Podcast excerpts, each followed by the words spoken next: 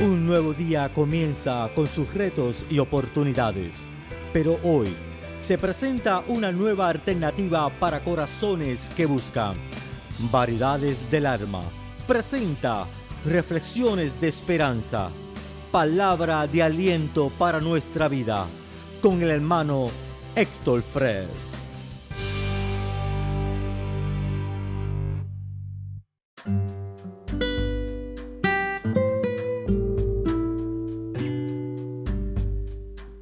Bienvenidos una vez más a Variedades del Alma. Te saluda tu hermano en Cristo, el hermano Héctor Fred.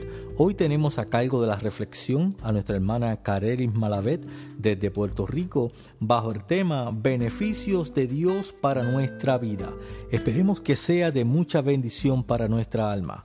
Bendiciones. Dios les bendiga. Hoy le traigo una reflexión bajo el tema Beneficios de Dios para nuestra vida. La palabra se encuentra en el Salmo 103, versículos del 1 al 6, y leemos en el nombre del Padre, del Hijo y del Espíritu Santo. Bendice alma mía a Jehová, y bendiga todo mi ser su santo nombre. Bendice alma mía a Jehová, y no olvides ninguno de sus beneficios. Él es quien perdona todas tus iniquidades, el que sana todas tus dolencias, el que rescata del hoyo tu vida el que te corona de favores y misericordias, el que sacia de bien tu boca, de modo que te rejuvenezcas como el águila. Jehová es el que hace justicia y derecho a todos los que padecen violencia. La palabra beneficios procede de la raíz hebrea gemal, que se traduce como recompensas. El primero de los beneficios que menciona David se encuentra en el versículo 3 y este dice que Dios da el beneficio de perdonar nuestras iniquidades. La palabra iniquidad se refiere a aquello que es injusto, algo que está fuera de la moral de Dios. Esta palabra designa maldad, perversidad, abuso o gran injusticia.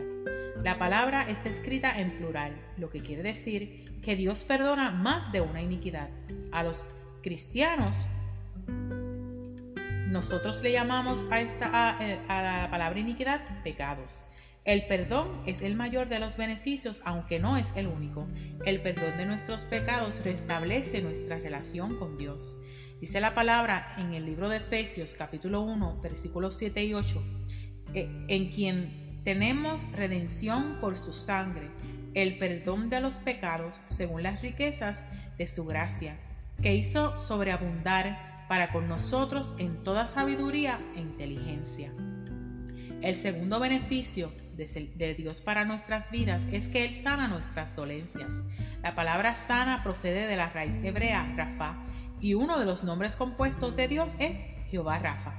Dios es sanador. Las dolencias pueden ser tanto dolencias físicas como dolencias espirituales. Desde el Génesis podemos encontrar el beneficio de la sanidad física. La primera vez que se menciona en la escritura la palabra sanidad es en Génesis 20, 18, 17, perdón, y dice, entonces Abraham oró a Dios y Dios sanó a Abimelech y a su mujer y a sus siervas y tuvieron hijos. También en Isaías 53, 4 y 5 tenemos promesa de una sanidad física para nosotros. Dios da también el beneficio no solo de la sanidad física, sino también de la sanidad o la salud espiritual. Nuestra alma se renueva si nos enfocamos en las verdades y los beneficios que Dios nos ha concedido. Muchas veces nuestras enfermedades o dolencias espirituales son reflejo de dolencias que se reflejan, perdón, en dolencias físicas. Así que mejor que qué mejor que ir a Cristo para buscar la medicina espiritual a través de la oración o del consejo pastoral. Dice la palabra en el Salmo 157.3, Él sana a los quebrantados de corazón y venda sus heridas. El tercer beneficio que tenemos del Señor es el beneficio de que nos rescata del hoyo de nuestras vidas, nos redime de la muerte. En Efesios, en el, libro de Efesios capítulo 2, versículos del 1 al 7, habla sobre esto. El hoyo puede ser muchas cosas, aún después de haber recibido el beneficio del perdón de nuestros pecados. Muchas veces tenemos, tenemos también que recibir el beneficio del rescate por otros problemas o dificultades. Por ejemplo, depresiones, sentido de soledad, sentido de fracaso matrimonial o como padres o como hijos o como hermanos y también desesperanza. El cuarto beneficio que recibimos del Señor es que Él nos corona de favores y misericordias. Dios nos ama tanto que nos llena de su amor y su compasión sin merecerlo, sin ganarlo, solo por su gracia, porque a Él le place, porque esa es su naturaleza divina.